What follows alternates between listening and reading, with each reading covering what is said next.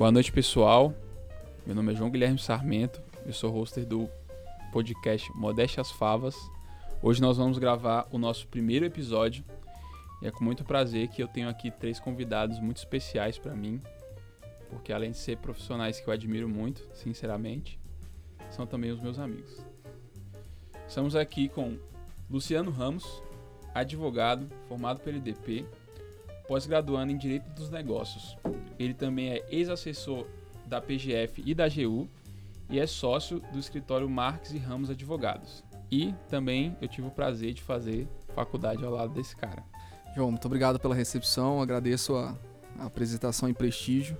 Espero colaborar aqui na, no podcast com, além da, da nossa fraterna amizade de muito tempo, colaborar com, com os ouvintes sobre temas de atual relevância, sobre o mercado de advocacia em startups e outros temas que a gente vai discorrer hoje aqui. Ótimo. Também estamos aqui com o sócio do Luciano, o Lucas Marques, que é advogado, formado pela UNB. Ele é pós-graduando em Big Data and Business Analytics e também é sócio do Marques Ramos Advogados. Lucas, seja bem-vindo. Obrigado, boa noite. Agradeço o convite. Queria só dizer que eu amei esse lugar aqui. é, nós temos um cenário bem, bem geek aqui. O Lucas é meio da minha praia também, gostou muito do cenário. Já, já fiquei à vontade. Já. É, também estamos com Cláudio Santos, um convidado mais, mais fora desse círculo aqui, mas que nunca pertenceu tanto. Ele é analista de TI, desenvolvedor há mais de 17 anos e é especialista em ciência de dados e inteligência artificial e também é bacharelando em direito pelo IDP. Cláudio, seja bem-vindo. Obrigadão, João Guilherme. Obrigadão mesmo. Assim, é um prazer estar rodeado de amigos, primeiramente, para falar de temas dos quais a gente já conversa há algum tempo, né? Por conta da nossa formação e tal. Juntos. E será um grande bate-papo mesmo. acho que vai ser uma maravilha a gente aqui discorrendo sobre esses assuntos, esses temas tão interessantes e nunca tão falados né, no, no, no ramo tanto do direito quanto da tecnologia. É isso aí. Bom, o papo de hoje, a proposta é a gente tratar de um assunto muito avançado para a advocacia. A advocacia que é um ramo é, muitas vezes clássico, que o pessoal costuma dizer que é antigo, os advogados falam muito bonito. Hoje a gente não vai ter nada disso aqui, apesar de que alguns já falaram muito mais rebuscado do que eu queria. Mas o papo hoje é atual. É advogando para startups e também a inteligência artificial no âmbito do poder judiciário e da advocacia. Bom, eu chamei vocês aqui principalmente porque eu sei que vocês têm um escritório que é especializado em advocacia para startup. E a minha primeira pergunta é: se fosse para escolher uma diferença entre um, um escritório que advoga para startup e um escritório clássico da advocacia, qual seria? Bem, posso me arvorar? À vontade. É, assim, é um tempo que a gente debate muito, né? Inclusive, acho que a percepção de fora do, de quem vai, vai buscar esse tipo de serviço de advocacia, ele tem que analisar o modelo de negócio do escritório. O modelo de negócio clássico, é muito uh, é um modelo acertado, é um modelo ajustado. Só que no nosso entendimento, e claro que isso não é um entendimento universal, no universo de startup, para entendermos a realidade das startups, entendermos uh, os objetivos dos empreendedores, uh, o nosso modelo de negócio também tem que ser é, disruptivo. E aquilo que a gente conversou antes de formatar um escritório, e a gente sempre exemplifica com o nosso escritório porque é aquilo que a gente atua diariamente, a gente tem o, o seguinte desafio: como ser disruptivo dentro de uma prestação de serviço que não é nova, dentro de uma prestação de serviço que não apresenta tantas novidades. Porque na ponta, na entrega da prestação de serviço, que se tem assessoria jurídica. Então a inovação ela não está no resultado em si, a inovação está no meio. Como vamos ser disruptivos e como nosso modelo de negócio vai ser atrativo para as startups, porque elas, a nossa atuação reflete e tem que refletir necessariamente a dinâmica daquelas pessoas que a gente está atendendo. A dinâmica do escritório de advocacia voltada para startup não pode ser uma dinâmica engessada, clássica, em que uh, o tempo de resposta é um pouco mais demorado, as análises, por mais que sejam mais completas, elas uh, atingem o mesmo resultado. Então, acho que o fator tempo, o tempo de resposta, a, a forma de atuação do escritório, organização interna, organização disposição de espaço, tudo isso é, tem que refletir aquele mercado que você quer atender, nesse caso as startups. Então, é, para responder objetivamente sua pergunta, eu acho que, cara, a, o modelo de negócio é o diferencial. O modelo de negócio do escritório, ele vai dizer para o mercado de startup se ele está naquele nicho ou não, se ele está fora. É, eu que não sou nenhum entendedor do tema, eu advoguei não, né? Eu trabalhei um era estagiário no escritório que advogava para algumas startups. E o que eu pude perceber é que o escritório que advoga para startups, ele faz parte do desenvolvimento negocial da empresa, né, Lucas? Com certeza, com certeza. É, inclusive, em complemento ao que o Luciano falou, até o excesso de formalidade, por exemplo, é, responder uma pergunta, para ter comunicação, entregar um, um, um, projeto, isso ingessa bastante a comunicação com a startup. Se você também, é, o, escritório não estiver ali adequado com o próprio modelo de negócio da, da startup, né, disposto a, a respondê-lo da forma com que ele consegue ali naquele momento e até desenvolver o próprio modelo do, da, da, startup, ajudar no desenvolvimento do, do, modelo de negócio da startup, é, tem, tem essa perda. A gente teve, inclusive, é, com, com uma startup, uma empresa, que reclamava muito isso de escritórios que eram maiores que fecharam com ela, né? Que, por exemplo, ele ia lá, é, quem vendia era o sócio, conversava com ele, vendia tudo, e aí quando começava a prestação de serviço, quando começava ali naquele... naquele é, não quando... conseguia nem um WhatsApp com o cara. Conversava com o advogado júnior, que não participou, que não entendia como é que era de feito. outro estado da de federação. De um outro estado. Então, a, aquele contato inicial, aquela que você apega à pessoa, né? Sim. Assim, também sem formalidades aqui, você vira brother, você uhum. confia naquilo, você conversa com a pessoa ali, você fala, pô, é esse aqui que eu quero é, é, que faça o meu trabalho, ou pelo menos aquela que converse comigo, porque eu tô é, alinhado à linguagem dela. Uhum. Eu chego e converso com uma outra pessoa completamente diferente, aí tem que começar tudo de novo, começar uhum. aquele, tá, quem é você, você entende do meu negócio, você entende do meu modelo, então... Eu imagino que isso faz muito parte da linguagem, então, né? É você Sim. Meio que assim, saber vender o peixe, mas de uma forma que o cliente ele ele não te vê como um escritório, uma instituição que vai cuidar do seu problema, mas sim esses caras. Esses caras estão comigo e eles vão cuidar do meu problema. Acho que a advocacia para startup, essa advocacia mais. É uma parceria. Exatamente. É uma parceria. É, e, e se me permite discorrer aqui um pouco sobre, sobre isso, quando os meninos formataram a ideia, Luciano e o, e o Lucas, é, desde em 2014, né? A gente já conversava sobre inteligência artificial. É só um adendo, né? Os meninos, assim, parece que a gente tem 18 anos no podcast, mas assim, a gente é, não, tem um é porque eu sou é, o Luciano, ele é um cara mais avançado de idade, inclusive, do que eu, né? É, Você já gente... tem o quê? 33, 34? Trintinha. Aí, ó, tá vendo? Trintinha. Trabalhei na Cavoaria, não. Com essa cara de é, pô, 34 doeu, doeu em mim aqui, é. cara. Não, foi zoeira, mas eu sabia que ele tinha pelo menos 30. E aí, é essa quando eles formataram a ideia, a gente vinha com aquela com aquele com aquela concepção que a gente tinha lá de 2014, 2015, que nós discutíamos nas rodas lá do IDP uhum. sobre a aplicação da inteligência artificial uhum. no direito e tal. É, mas por conta da formatação da ideia, isso foi, foi um, é, um, uma ideia que foi passada para diante. Uhum. Porque a formatação do, do modelo de negócio do escritório é, exigiu um comportamento tecnológico diferente do que hoje é apregoado e, e o que é feito na, no, nos escritórios tradicionais. Uhum. Sabe? Essa comunicação que o Lucas muito bem mencionou, ela tem que, ela tem que teve que ser refletida na, nas aplicações, nas soluções desenvolvidas no escritório. Uhum.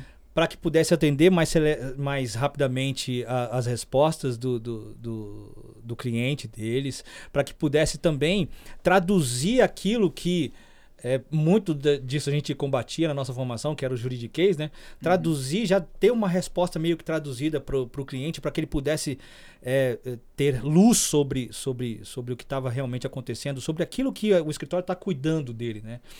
E afinal de contas, a gente está cuidando assim, o direito cuida de vidas. Uhum. Mas quando a gente trata de startup, a gente soma um negócio aí, né? São vidas e sonhos, cara. Uhum. Então, assim, você tratar disso de uma forma tradicional, com todo, todo linguajar rebuscado que o direito traz e que faz parte da liturgia do próprio direito e tal, não atende a esses caras. Uhum. Não atende O que eu mesmo. vejo então é, é curioso, né? Mas é uma advocacia artesanal.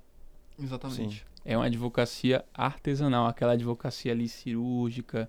Você pega na mão do cara e fala, Sim. velho, me mostra teu business plan.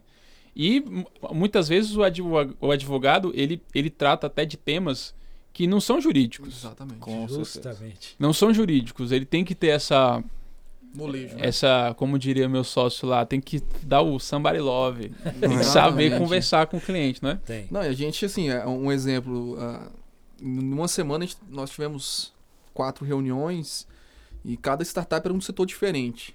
Energia elétrica, saúde, eh, software eh, e, e, assim, Medicina. ensino. Então, assim, Medicina. também. medicina também. Então, são aspectos técnicos.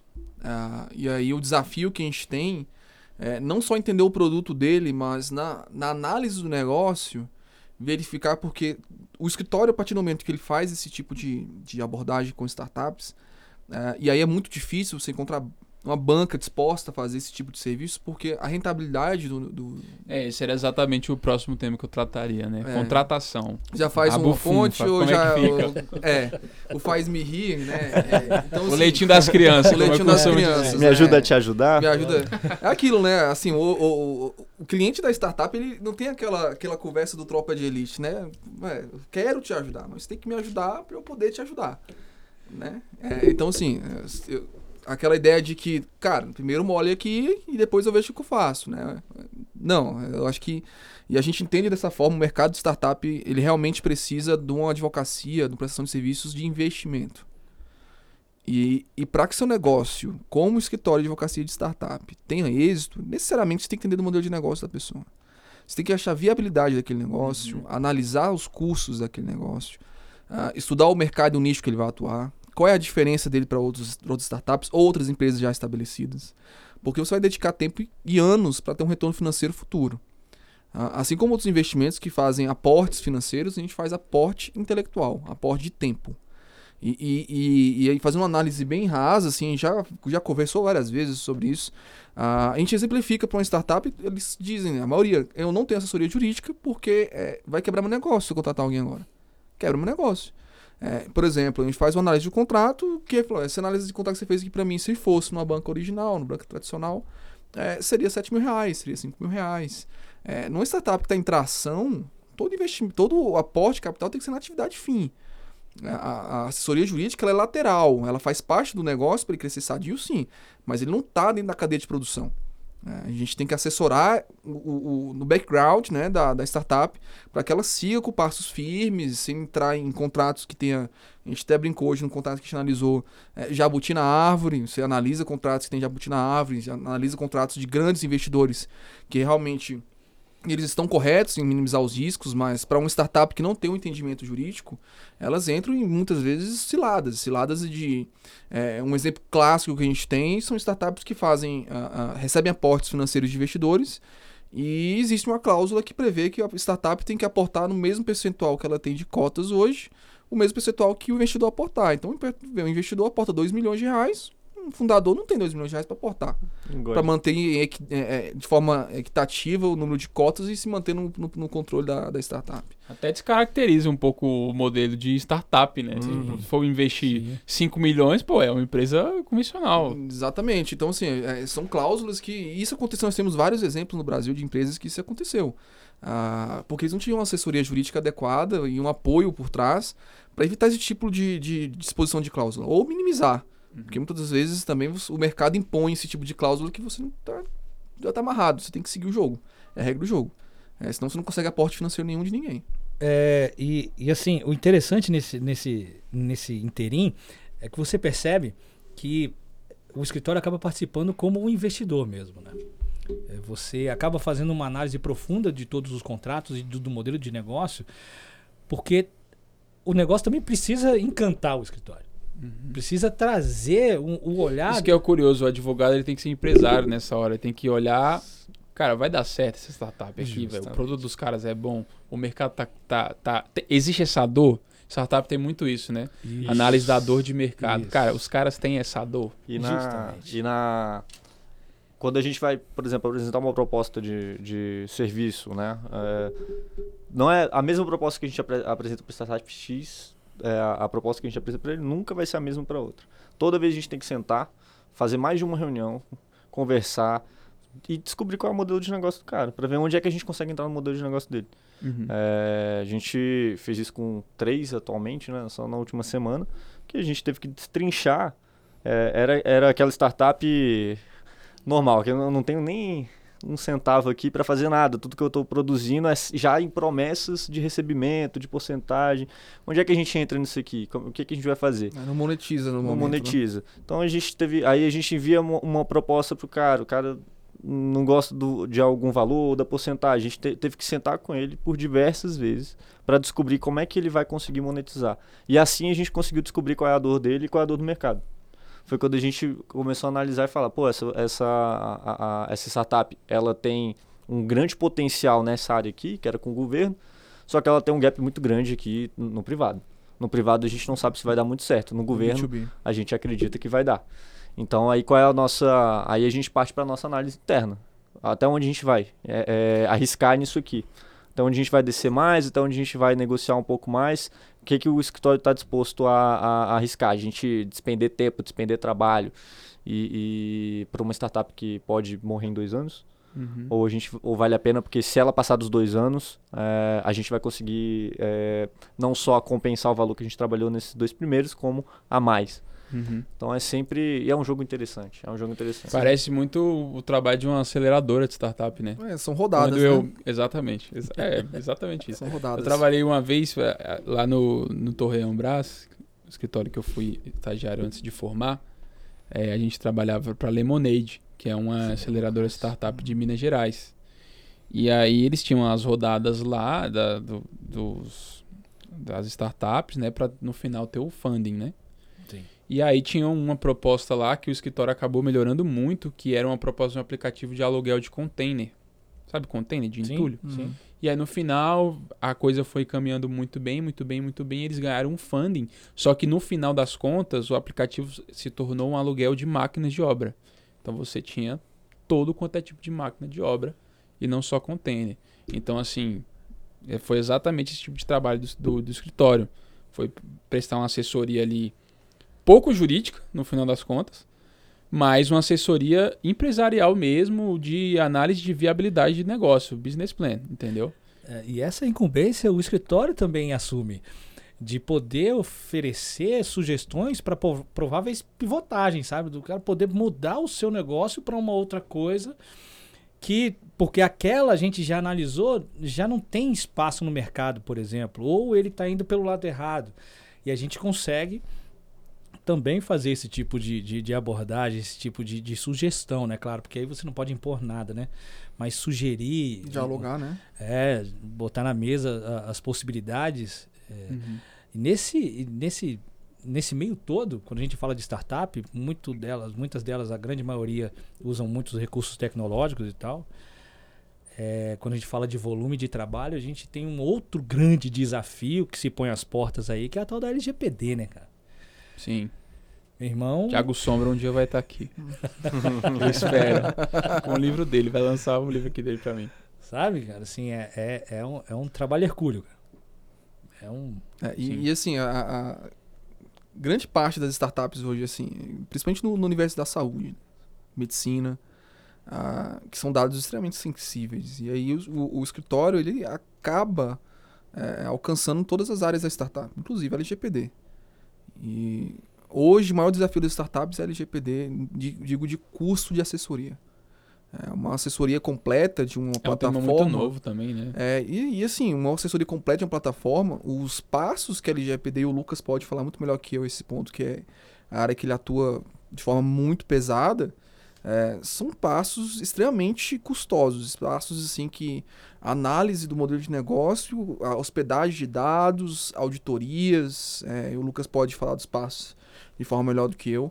Mas esse custo, se uma startup for vender o seu produto falando, ah, estou adequado ao LGPD, pagando uma assessoria que faz esse, esse tipo de trabalho, é, ele vai ter que fechar o negócio. Hoje é impraticável. Uhum. Então, é, as startups hoje estão preferindo correr o risco E só quando receber a posse de investimento faz esse tipo de assessoria. Uhum. E aí tem um perigo, né? Se você tem um vazamento de dados no, no período de tração da startup, né? O scale-up da, da startup, você quebra o negócio. Perdeu. A NPD pegar a- a- algum tipo de vazamento, etc., aplicar uma multa. É, por mais que tenha aquela escalonagem da, da lei que ainda não foi regulamentada, É, para microempresa. pequena. isso, é, mesmo assim, ainda inviabiliza o negócio. Uma startup que não tem nem dinheiro para investimento em, que não seja na área fim dela, perder para pagar multa já inviabiliza Mas eu acho que completamente o negócio. é, é, o problema chega muito antes da multa, sabe? Uma startup É. que já tem a sua imagem, a sua imagem já, já atrelada a vazamento de dados, ela já, já, não vai para frente. E aí era outro problema que, que, que eu queria pontuar. Que eu acho que atualmente, em relação ao LGPD, ah, são dois problemas principais da, da, da empresa. Primeiro, falta de dinheiro para conseguir regularizar, é, para ficar compliant a LGPD. E aí causa um outro problema. Muito, muitos investidores não vão investir nela porque ela não está compliant a LGPD. Então ela perde, ela não consegue pagar a, a, É um a dilema, né? consultoria, só que ela também não consegue receber capital porque ela não está compliant. Ela já perde muitos financiadores por causa disso. Então é, fica naquele. E agora? Eu tô um paradoxo, né? um O ciclo que, que eu faço é Ah. pego o financiamento, começa isso aqui, não dá certo, acabou e o empresário ainda fica com dívida. Então é, são muitos pesos que a startup e isso, acho que qualquer empreendimento aqui no Brasil sempre tem esse problema de capital inicial com todos os custos que o Estado dá, né?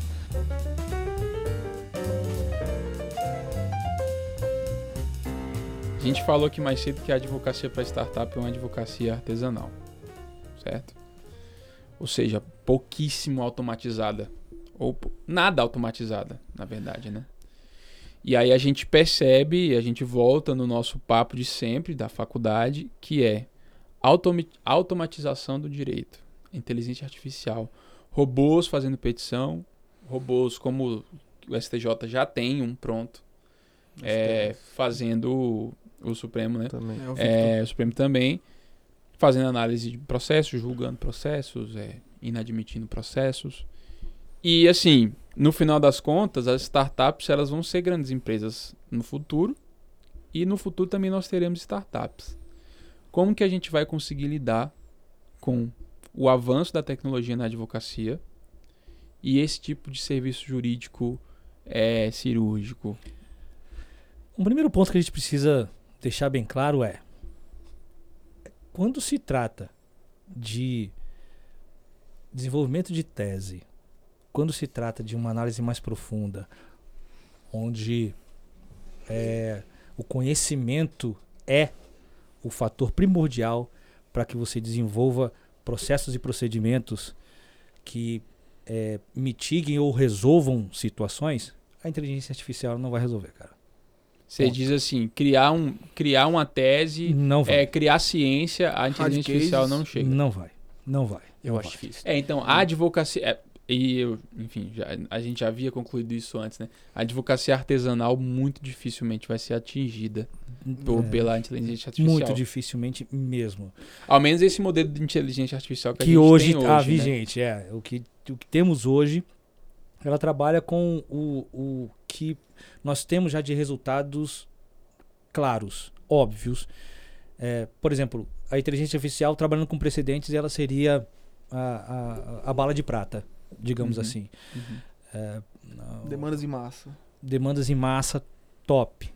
Top. Trabalha tranquilo. Banco, consumidor. e leitura isso tudo vai leitura pro- pro- de, de, de, né? de, de Execução. decisões, leitura de decisões para análise do, do- do- dos próximos procedimentos. Boa, top, tranquilo. Agora, se a gente vai tratar caso a caso, é novo, é aquilo. Esquece. Até a questão, por exemplo, de jurimetria, eu acho que fica um pouco de fora. Na própria aula do, do, do LLM dessa semana, que a gente viu a planejamento tributário, né? Uhum. É, você vê a, o STJ com dois precedentes diversos da primeira e da segunda sessão. Você tá vendo? Você vê o CARF julgando casos extremamente idênticos de forma distinta.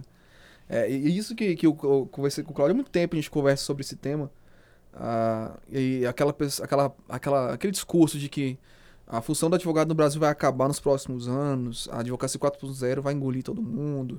É, e, e no pouco tempo que eu tive é, de comprovação prática com, com, com o Cláudio, é, a gente estudando a inteligência artificial e tentando aplicar ela no ordenamento nosso, eu demonstrei para ele casos que eu falei, ah, Cláudio, me dá uma solução tecnológica para isso aqui.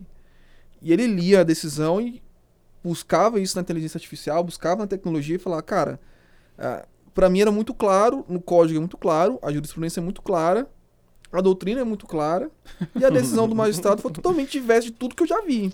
É porque eu, eu acho que o que a gente demorou muito para perceber, desde as nossas primeiras conversas, é que o judiciário ele é mais tomado de fator humano do que deveria. Muito mais, muito mais. gente visto a aplicação dos próprios precedentes, né, cara? Com a vigência do novo CPC, que a gente pegou no meio, né? No meio do Sim. curso, o CPC mudou e tal. É, Inclusive, gente, só, só uma eu conheci o Luciano com ele me corrigindo. Eu tava falando merda do, do CPC antigo. A gente na aula de processo do trabalho, o professor falava um negócio. jamais. Nunca O professor falava um negócio lá e falava, não, pelo CPC é isso. Ele, não, pelo CPC é isso. O novo C... Aí ficava falando um tempo. Eu falei, hum, beleza. Aí acontecia de novo. Aí, pronto, Você tá lá, falei, ah, Cláudio. Você avisa esse cara logo, é bom que eu aprenda processo civil. Não, o processo civil ajuda a gente a formatar o nosso, o nosso trabalho, assim. É. Só que é, ele é bem idealista. A ideia do processo que a gente aprende nos bancos da faculdade é o mundo perfeito. E, é- e na prática o que, é, o que eu vejo, assim, eu sinto às vezes vontade de chorar, né? Muitos processualistas que já se foram, certeza que estão se né, mexendo no túmulo com vontade de levantar e resolver a coisa toda. O Cláudio sofre porque, como ele é da tecnologia, cotidianamente, cara. é, e ele é muito. Cara, É ou não matemática, né, velho? Pô, meu irmão, standard. é zero e um. Um mais um. É É, e binário, aquilo. né? Um mais um. Isso é aquilo, isso é aquilo, isso é aquilo. Eu pego uma decisão pra ele falar assim: tá, isso aqui a doutrina fala tal coisa, o CPC fala tal coisa, a doutrina fala isso. Aí vem a decisão do magistrado que aplica o CPV, né, o Código Processual da Vara, e dá um entendimento totalmente diverso. Dou um exemplo básico, assim, rasteiro, só para o Cláudio que ele não conseguiu entender, nem eu consegui entender. Tive que recorrer. E aí tem um problema que eu vou chegar nesse ponto. Ah, é um caso simples, caso de juizado especial, peguei esse caso como exemplo. Juizado especial mundo à parte, né? A gente sabe que tem seus, seus desafios. Ah, e a decisão foi nesse sentido. Os, a, a decisão, em suma, não posso decidir tutela antecipada. O que significa isso, tutela antecipada? Né? O magistrado vê o seu direito, vê os fatos que você disse e fala, realmente você tem chance de ganhar isso aqui. Estou explicando de forma bem simples. E aí, em vez de ele dar isso só no final do processo, ele antecipa o que ele decidirá no futuro para você usufruir agora. É o exemplo do picolé. O picolé é o seguinte: está discutindo duas pessoas quem é o dono do picolé. Essa tutela vai fazer o seguinte: olha, você tem mais chance de ter direito, então vai chupando picolé enquanto a gente discute. É mais ou menos esse exemplo. E a decisão foi no sentido de que, olha, como o juizado especial é, tem primazia pela conciliação, não cabe decidir tutela antecipada. Então, sim, o seu direito é perecer porque tem que fazer conciliação. A conciliação é mais importante que o perecimento do seu direito. E isso não tá escrito em Lugar, lugar, nenhum. Não é nem Lugar nenhum. Aí lógico. a tecnologia vai devolver uma resposta, what the fuck? Que que, que é isso aqui? What's a bosta that, né? É um bug, né? É, é o bug. Na tecnologia Mas é, seria um bug, mas né? é, mas é, sabe, sim. Porque é, em se tratando de inteligência artificial, é, grosso modo, você pega uma- um monte de dados hum, que corroborem com a lei, por exemplo, teoria Uhum. dos precedentes. Você pega aquilo tudo que faz com que se confirme a lei na, na sua aplicação prática e você alimenta a inteligência artificial com esses dados. Ok? Ok. Então, quando ela, no, no futuro, pegar um processo que se pareça uma certa porcentagem com a qual você configure ela, né, para isso, né, que, se que se assemelhe a esses processos anteriores, ela aplicará a mesma coisa. Mas não é assim que funciona, cara, na, no- na vida prática. Por isso que nos Estados Unidos, quando a gente começou a conversar lá atrás, tinha aquele advogado que já estava resolvendo não sei quantos casos, porque lá precedente O funciona. Ross, pô. Ross Lawyer, né? É, o Ross. Ele funciona, cara. O precedente funciona. Ele vai ler, ler. Não, isso aqui é isso aqui. Não, o precedente, o precedente. É, é a pedra fundamental dos- do, do, Do sistema direito. como law, né? É. lá. E realmente o precedente é respeitado. Precedente, aqui a gente usa muita argumentação doutrinária. Aqui, precedente, você, você, você bate com outro precedente totalmente aleatório. Exatamente. E aí, e aí você pega a emenda completa do- da peça da, da sua parte adversa lá, do advogado da parte adversa, e quando vai na completa, ela súmula número 7. Ou seja, não foi nem analisado aquele precedente, né? Exatamente. Geralmente até o magistrado aplica. Fala, ó, o presidente do STJ fala, mas ele nem analisou a súmula número 7, nem foi no mérito da questão. É, a gente tem esse desafio que é. E você, é Lucas, bizarro. demonstra sua indignação aí, que a nossa já tá clara. Eu compartilho. É a única coisa que eu tava pensando aqui, não é nem relacionado, é como foi pra gente quando a gente começou o escritório, né? Ah, felizão, montou uma sala e tal, até vi umas porradas dessas. É. Vamos feliz, aí vem a primeira porrada, você já fica, porra. Pô, montamos escritório, vamos Ah. ficar milionário, vai, vai fechar Ah, pro Larabora e tal. Passa uma milionário, pelo menos é, pelo tá menos a vindo, gente vai, vai fazer uma parada e tal diferente, a gente vai vai conseguir andar com as próprias pernas, a gente montou aqui, aí vem a primeira porrada. Aí, porra, vamos lá, segunda porrada. Terceira porrada. A partir da quarta porrada já tá tão foda-se. vamos, vamos fazer o nosso aqui, velho. E foda-se. É, desculpa assim, o É. termo, né? Saiu na urina. Sai na urina. Por A, quê? a gente recebe porrada lá, assim, violenta. No caso do cliente, assim, claríssimo. Claríssimo. A gente, pô, deferiu. É foda, né? Não, pega um café e vamos fazer o recurso É. aqui. Três da manhã a gente tá lá no escritório. Porque assim, a gente, eu falei, pra que eu vou ficar chorando? Vou desesperar? Não. Já tava esperando. A gente espera o pior, faz o melhor e espera o pior. Uhum. Deu êxito, a gente comemora. Abre o É. uísque, toma o seu uísque pra comemorar. É, mas então, a, a, a tecnologia também nos ajudou muito, né? A gente tem que. Não, mas isso é, isso. é- é- Ah, isso tem sem Não tem o É, seu, o seu, seu lado ruim, não. Eu acho que um dos pontos que a gente pode destacar, por exemplo, quando a gente estava aqui conversando mais cedo sobre o modelo de negócio do escritório um pouco mais disruptivo, até para atender mais startups, empresas de pequeno porte, etc., com um contato mais presencial ali. É, cara, os problemas dos escritórios maiores, por que, que eles não fazem isso? Não tem tempo. Você não tem tempo. Um, um escritório muito grande, que tem Uma centenas de clientes, né? cultura estabelecida, você não tem tempo de atender todos os clientes da mesma forma. E as- assim como a gente, a gente no início conseguia. Agora a gente já, já, já, já vai mitigando essa, essa nossa Vai capacidade. segmentando. O que, né? que a gente vai conseguindo fazer com para que a gente atenda esses clientes, não, não modifique o nosso modelo de negócio e a nossa proposta continue no mercado, mesmo a gente crescendo, sem ter que expandir em número, por exemplo. Uhum. Inteligência artificial dentro do próprio escritório. É, Tecnologia. colocar a tecnologia no direito. Sistema A tecnologia próprio. faz isso pra gente. A tecnologia facilita o nosso contato com o cliente. O cliente ele observa tudo que a gente está fazendo, todos os prazos, etc. Justamente. E a gente indiretamente tem um contato com o cliente. Quando ele sente a necessidade de chegar realmente Olho conversar com a gente olho no olho, trocar uma ideia, é, não vai ser por qualquer motivo. Não vai ser É, para a- saber a do inteligência processo. artificial pra não saber seria do- só a- a- o procedimental do Exatamente. advogado também. Você pode O colocar Cláudio- um Ele é- fala ele é o nosso modelo a de negócio. inteligência artificial não é o passo para advocacia agora. É. A situação é bem anterior. É questão de cultura organizacional. E- é, eu, eu falo assim pelo Cláudio porque ele, ele, ele fala de forma mais en- enérgica, com muita energia, assim, no ponto de indignação, né, do que ele vê. É, É complicado, é complicado, cara. Sim, é porque quando entramos com essa, com essa fome toda de, de aplicação de ciência de dados, ciência de dados ela é aplicável em qualquer lugar e então a gente já tira um pouco porque ela serve para o direito de qualquer forma, né? Mas é, a aplicação da inteligência artificial, a gente veio com aquele, com aquele sonho de, da automação e tal, muito, muito no sangue. E aí, ao estudar os dados é, é, da- disponíveis pela, pelo nosso sistema judiciário, para que eu pudesse fazer com que a inteligência artificial ela, ela tivesse um, o conhecimento que a gente necessita, é, eu já me deparei com a falta de padrão, né? É, então assim, É a morte dele. é, então se você não tem padrão, isso já complica Falta de padrão começa já no tanto de PJE que a gente tem, cara. Não, não fala isso. Não, cara. aí e- eu- com essa falta de padrão, né, cara? Você tem documento que você consegue extrair o autor e o advogado do autor, tem outro documento que você já não consegue extrair nada, e tem outro documento que o cara traz o autor como réu, e, e assim vai, né? Então, assim, você precisa fazer realmente uma, uma ter uma estratégia muito bem muito bem desenvolvida em termos de software para que você possa realmente ter a maior acurácia, maior assertividade possível na extração desses dados Uhum. automaticamente, né? Porque se você tiver que fazer isso na mão, então é- fica assim impossível de se fazer. É, é, isso dito, se confirmou com os testes que a gente fez nos softwares jurídicos.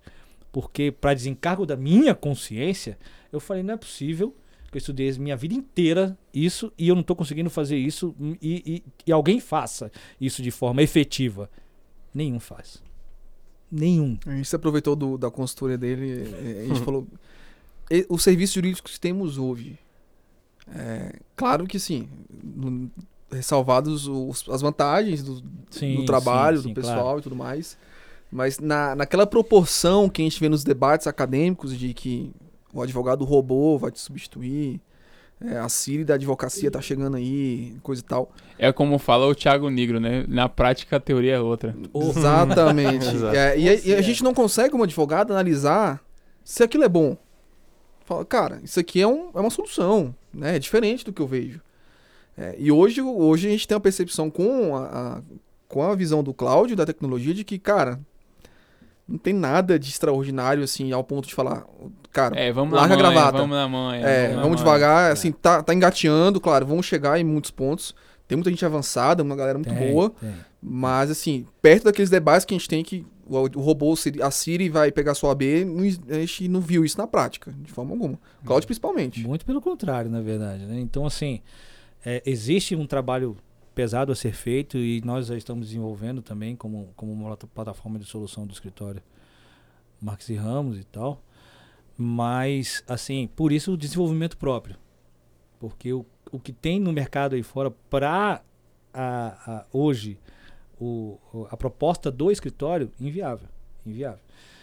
E a gente tem tido algumas, algumas respostas boas. A gente se anima, se anima, mas é, a gente leva mais na cara do que, do que qualquer outra coisa no É, desenvolvimento de Qualquer soluções empreendimento, né? buscando isso. Mas aí deixa eu perguntar, assim, como último tópico aqui do nosso podcast, acho que estamos chegando no nosso tempo. É, como que é o contencioso? Imagino que você deve ter contencioso de startup, né? O jurídico mesmo ali, o processo e Barriga no balcão. isso. Bem, é, é, o, assim, na startup a gente tem a- uma peculiaridade, né? Geralmente, qualquer conflito contencioso de startup é grave. Uma demanda de consumo trabalhista, a depender do momento que a startup está, se ela está em tração, se ela está desenvolvida, não está desenvolvida, é prejudicial. É, Uma ação trabalhista para ele é grave. Ele ser condenado a 35 mil reais de verbas trabalhistas. É, por isso que a gente faz um compliance trabalhista junto com o Lucas, que entende bastante na matéria. Ah, essa atuação. O contencioso da startup, ele necessariamente tem que parar tudo e vamos estudar esse caso. É. Conciliação, negociar, etc. Não deu? Para tudo, vamos fazer o melhor que a gente pode no contencioso. Porque realmente, qualquer. é, é, o, o copo tá, tá cheio. Qualquer gotinha ali derrama. É, então, startup, por mais que você. Cara, é um caso de consumo. Sim, mas vai me, dar, vai me dar um prejuízo de 7 mil reais. Eu tenho que pagar 7 mil reais tal coisa. Não consigo fazer isso agora, não consigo pagar. Eu tô aportando ainda. Eu tô Eu tô aportando. investindo ainda. A startup ela não lucra aí pelos três primeiros anos. Então, assim, você vai retirar uma- um dinheiro que não é nem lucro. É, quando chega no escritório, é como se tivesse um, um alarmezinho, a gente trabalhando aqui, soa o alarme. Veio um. Não existe princípio da preservação da startup, né? Não, não existe. A- Só a- é. Até porque essa questão da startup ainda é bem nebulosa. A lei complementar conceitua, mas assim, ela não traz um arco distintivo que é a inovação, disrupção e tal. O aspecto disruptivo da startup. O novo marco né, da, da startups traz essa visão mais disruptiva. Conceitua e traz algumas formas de facilitar a atuação das startups no Brasil. Claro que ainda vai passar agora pelo Senado, né? Foi aprovado na Câmara. Mas é um projeto de lei muito interessante e assim. Qual que é o projeto de lei? É, não vou lembrar de cabeça agora. Lei complementar, PL. Eu tenho anotado aqui. Daqui a pouco eu vejo. Ah, e eu passo até o final do podcast. Ah, esse PL é bastante interessante porque assim, eu, eu vejo que ele é pouco discutido. Vamos lá. É, temos questões muito importantes. Questão de aporte de investimentos, minimização, minim, é, minimizar os riscos dos investidores, formas contratuais já estabelecidas no mercado de startups que não tem previsão legal. 156 de 2019? Isso. É, e aí, é, é, aquela, aquela linguagem startupeira, né? Que a gente chama. Uhum. Ah, o vesting, é, dragalong, tagalong, etc. Que são nomenclaturas Venture estrangeiras. Capital. Exatamente, né? Muda o seu private. mindset. Exatamente, o mindset. É, é engraçado conversar, Workflow. isso, conversar com o startupeiro é, lembra um pouco conversar com o supla, né? É. é uma mistura de inglês com português, assim, joga algumas palavras e tudo. Você fica até perdido. Assim, não é Não, eu é? fiquei, eu fiquei impressionado porque o cara chegou aqui falando, não, trabalhar pra startup você tem que olhar o background da empresa. É. Então, esse cara de volta pra startup Background da mesmo. empresa. Da né? empresa. Já- Não, não, não, não custa nada, né? A gente tem que. é, é, Mas é a linguagem no público. Ah, é a reunião com o dicionário É, aqui, ó. É. Reunião com o Google aqui, ó. O que, que ele falou? É, porque assim, mas tem hora que, que eles soltam umas palavras assim que a gente fica. Tá, mas eu acho que no português dá pra. Fica melhor um pouquinho isso aqui, né? O É. Farinha Lima Elevator tem um meme muito Farinha engraçado, Lima. assim. O cara, o estagiário chega lá falando, não. Aí o cara fala assim, meu irmão, sai daqui. Só volta aqui quando você aprender a falar português. É, exatamente. Cara, a língua portuguesa tem expressões como dá teus pulos, sei lá, você vai ficar usando inglês. É. Não, e, e é bem engraçado, né? Porque ah, o paulistano, principalmente, ele não fala cobertura, né? O cara, pô, não, é, ele não consegue falar. Verdade, Ah, cara. bota uma festa na cobertura, não, Não, sei o que e não. tal. Não, ele usa o termo inglês, né? Porque é mais bonitinho, etc. É, Mas assim, beleza, a cultura dos caras. é, faz sentido, eles entendem. Eu acho que não tem. Não existe certo e errado. Eu acho que a, a comunicação ocorrendo, os telecutores se entendendo, tudo certo. Não tem nenhum problema. É, agora eu digo o seguinte, é, voltando só ao tema. Temas contratuais típicos de startups eram tratados de forma informal. Você não tinha um, precedente que falava sobre é, drag along do, do- da startup, né? A dragagem de cláusula, em que ah, o maior quer vender, os fundadores não querem, e ele na cláusula prevê essa, essa dragagem, ele vende, suga os caras e vende. Isso é um, um tipo de cláusula internacional de, de direito estrangeiro muito utilizado em sociedades anônimas. Você não tinha previsão isso para uma startup. Até porque as startups no Brasil tinham uma limitação de, de, de formata- formatação societária muito rígida. Ou você é limitada, ou você segue, é, o cara começa com MEI, ou o cara faz outra formatação aqui. Tem gente que nem faz formatação jurídica, não cria uma PJ, não cria formação societária. E ele não pode abrir um SA. Primeiro porque o custo da, de, de você inaugurar uma SA é muito grande. Até porque tem a questão de capital, capital mínimo, etc. É, então você fica naquele limbo. Pô, mas eu, eu, eu tenho uma linguagem de SA, mas eu tenho que formatar ilimitada. É, a- as cláusulas contratuais de startup ela é voltada mais para mercado de ações do que para pessoas. Para pessoas é limitada, para ações é SAs. E agora? Como é que eu faço? Adaptação. Acordo entre sócios limitadas, prevendo que a atuação será por ações. E começa essas cláusulas que agora estão sendo previstas nesse novo marco legal das startups, não antes vistas, pouco debatidas ainda. É, Eu acho que assim, tem que ter um aprofundamento melhor da doutrina, do- dos artigos jornalísticos, etc. E uma inovação que é bastante interessante, e eu não vi ninguém discutindo assim. É claro, tem, tem, tem tese de mestrado, tem dissertação de mestrado, tem algumas teses sobre o tema, que é a sociedade anônima simplificada. Então tá criando um novo tipo societário no nosso ordenamento. E eu não vejo ninguém botar o farol em cima disso. É, veja, a startup vai poder ser uma sociedade anônima simplificada. A SEMI vai ter que regular a forma de acesso dela ao mercado de capitais. Assim como regulou para microempresas, por meio da lei complementar, é, outros tipos de, de aporte de investimentos, acesso à economia popular. O CVM vai ter que se adaptar. Vai ter um, um SA simplificado. É, e tudo isso vai ter. Vão, vão vão surgir diversos desafios para quem está empreendendo agora. É, pela sua fala, é, a advocacia para startup é essencialmente consultiva, né, Lucas?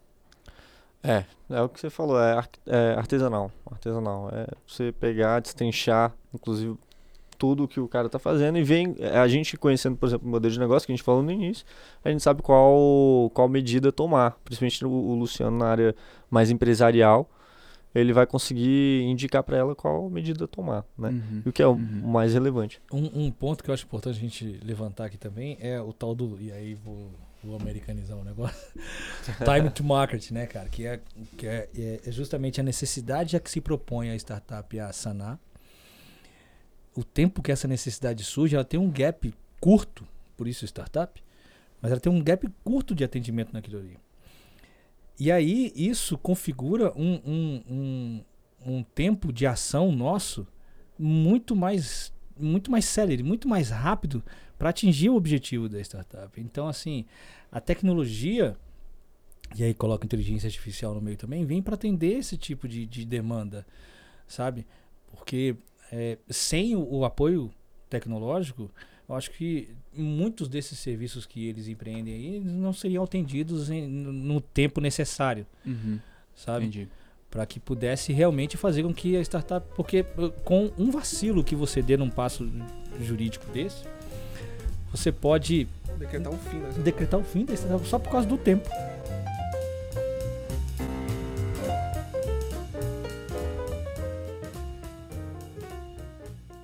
Bom, gente. Agradeço demais a presença de vocês aqui. O papo foi muito bom, muito construtivo. É, confesso que eu li algumas coisas hoje sobre startup para não ficar muito de fora. Tenho um pouco de experiência lá do Torreão. Tem um artigo muito bom no Jota, recomendo. É, Esse cara aqui, ó, publicou um artigo muito bom no Jota sobre a recuperação das startups em época de pandemia. ó. É, os efeitos jurídicos da, Os efeitos pandemia jurídicos. no universo. Exatamente. Tá lá no Tá. Jota, quem quiser ler. Só um adendo ao currículo, que agora eu recebi a resposta. e eu posso falar que eu sou arquiteto de TI do Banco do Brasil. Ah, ótimo. Então, gente, Cláudio Santos, tudo que eu falei e Autoridade. mais arquiteto de TI do Banco do Brasil. E aí, bacharel em direito. Então você imagina o perigo desse homem no mercado. É, ele entende do lado jurídico, entende do lado de tecnologia. É, realmente, assim, é um ímpar, é, é diferenciado. Eu tenho muito orgulho de ombrear com ele alguns projetos aí. É, e a gente Que pretende isso, inovar orgulho é, a- junto todo com meu. o Lucas, que é, essa cabeça refrigerada dele, um cara que absorve tudo muito rápido, com a dinâmica É o de cara que trabalho. dá paz. É, exatamente. É, é. E assim, Cara que um cara que sossego. Aqui dentro tá. não tem desafio. É tecnologia LGPD é, e assim, atuar comigo junto na consultoria empresarial com base no compliance trabalhista, com, trazendo LGPD, incluindo isso nos contratos, agregando valor junto com tecnologia, análise de segurança da informação. É, é um desafio enorme no mercado hoje. A gente agradece, João Guilherme, pela. é, Eu, particularmente, agradeço a oportunidade de a gente conversar um pouco sobre isso. É um debate muito pouco né, exposto, um debate que Uhum. realmente precisa. Eu acho que, tanto para as startups, para os empreendedores que vão, vão nos ouvir, como para os escritórios de advocacias tradicionais e os novos que virão. Uhum, É um modelo que é possível. uhum. É, Então, existe como vida desse desafio, lado. vocês advogam para startup estão acostuma- acostumados com desafio, né? Vamos lá. Então, para finalizar, eu quero que vocês resumam cada um é, em uma frase a advocacia de vocês para startup. Vou deixar pra ele pro- Nossa senhora. Cara, em uma frase. É. Em uma frase. Uma frase curta, tá, gente? Pode ser as frases do Celso de Mello, não. Tem sete linhas. Cara, uma frase. Uma frase. Ah, que você fala todo dia no escritório, é, missão dada, missão cumprida. Não, não essa não. Não essa não. É, é, é, infelizmente, nós não temos quem copiar. A gente não tem um norte, cara. Essa ele fala todo dia mesmo. Essa é. A gente não tem um norte, a gente não tem quem a gente Então, a possa... frase é assim: advogando para startups, não temos quem copiar. Exatamente. É dos três essa frase, a gente pode. Já, já ficou É, muito boa. É, ficou- essa é muito boa. É, realmente. É, uma frase que a gente pode utilizar, assim, criando uma frase, né? Não vou utilizar frases clichês de Google aí, porque. é, né?